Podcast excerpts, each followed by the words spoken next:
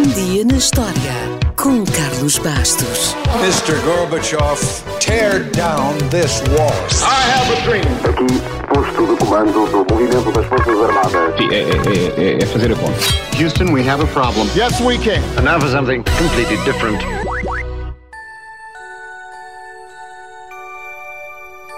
John Williams é um dos compositores mais famosos e aclamados de todos os tempos. Já foi nomeado para os prémios da Academia de Artes e Ciências Cinematográficas mais de 50 vezes e já levou 5 Oscars para casa. Se os números não lhe dizem muito, então vamos pôr as coisas em perspectiva. John Williams é a segunda pessoa mais nomeada na história dos Oscars. Só fica atrás de Walt Disney. Portanto, não é de estranhar que seja considerado um dos maiores compositores da história do cinema, tanto pelo volume das suas obras como pela sua popularidade. É que nenhum outro compositor está tão presente na cultura popular como ele. Um feito extraordinário. Mas não tem de acreditar na minha palavra. Só tem de ver se durante os próximos minutos conhece ou não as músicas dele. A questão é por onde começar. Por isso, vamos começar com a banda sonora de um filme do seu amigo Spielberg. A música é sinistra, bastam duas notas para ficarmos com pele de galinha.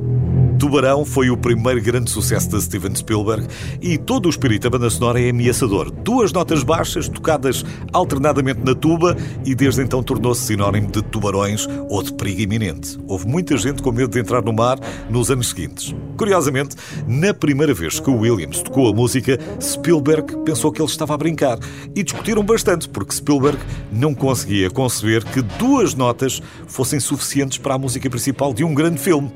Como sabemos, estava enganado e John Williams recebeu um Oscar. Vamos deixar a colaboração de Williams e Spielberg de lado por um bocadinho e vamos falar da banda sonora do maior super-herói de todos os tempos. O veterano de Hollywood, Jerry Goldsmith, foi a primeira escolha para compor a música para o Super-Homem, do realizador Richard Donner, com o inesquecível Christopher Reeve. Mas, por motivos de agenda, o Jerry não pôde e o John Williams entrou logo porque já tinha enormes sucessos, como o Tubarão ou a Guerra das Estrelas. A partitura de Williams captura todo o heroísmo e a diversão do Homem Daço e o tema principal voou para o repertório das orquestras em todo o mundo desde então. E já que falámos na Guerra das Estrelas, vale a pena dizer duas coisas. Primeiro que Williams e Spielberg são grandes amigos de George Lucas e trabalharam muito juntos. E segundo, sem grande surpresa, John Williams compôs a banda sonora dos nove filmes da saga Guerra das Estrelas. Provavelmente, o Império Contra-Ataca é o melhor exemplo porque foi o segundo filme a ser feito e as ideias já tinham amadurecido. Ainda assim, para além do tema para o Mestre Yoda, que é um dos favoritos de John Williams, temos obviamente a música de abertura, que já lhe tinha valido um Oscar no primeiro filme, e depois temos a Marcha Imperial, com um certo sabor a Prokofiev. Apesar de se chamar a Marcha Imperial, há muita gente que lhe chama a Marcha de Darth Vader, porque pensamos imediatamente nele assim que ouvimos a música. Vamos voltar a Spielberg. John Williams compôs para quase todos os filmes dele, exceto A Cor Púrpura. Aí a banda sonora é de Quincy Jones. E vamos saltar para uma saga que junta mais uma vez o trio maravilha: Williams, Spielberg e Lucas. Indiana Jones. The damn music follows me everywhere.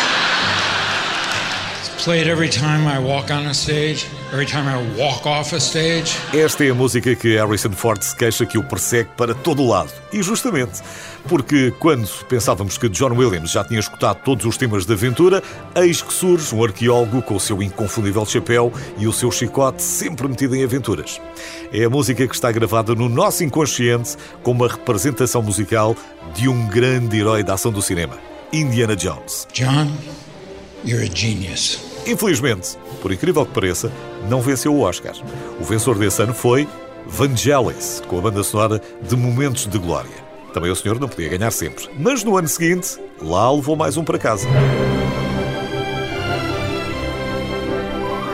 No auge da sua carreira e da sua colaboração com Steven Spielberg, John Williams produziu uma banda sonora emocionante para ET, o extraterrestre. Provavelmente será, por todo o ambiente familiar e pelas crianças, a mais encantadora das suas partituras.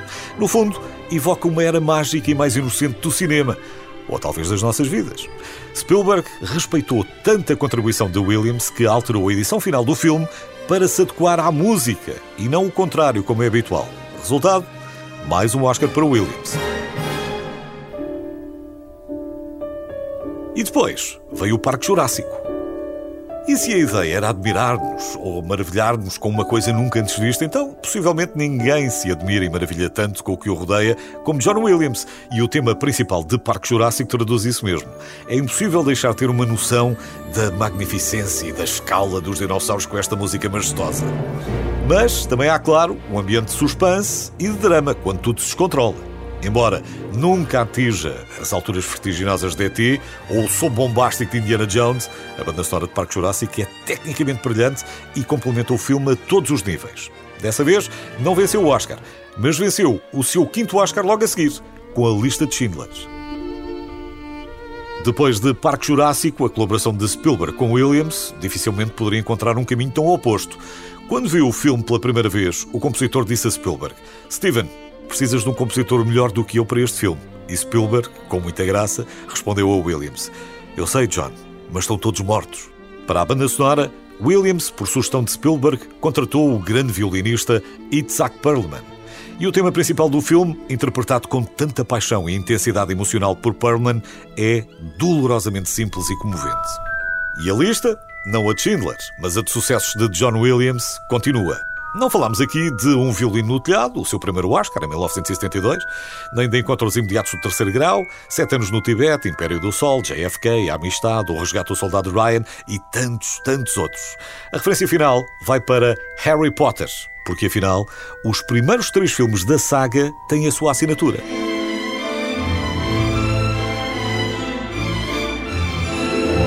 E pronto, John Williams ganhou 5 Oscars pela adaptação de Um Violino no Telhado, por Tubarão, A Guerra das Estrelas, ET, o Extraterrestre e A Lista de Schindler. Só Oscars, nem vou falar de Grammys, Emmys ou Globos de Ouro. Portanto, como ouviu, a homenagem a John Williams é mais do que justa, porque ele é um dos compositores mais famosos e aclamados de todos os tempos. E como lhe disse no início, mesmo que não conheça o seu nome, conhece a sua música. Without John Williams, bikes don't really fly. There is no force. Dinosaurs do not walk the earth. We do not wonder. We do not weep. We do not believe.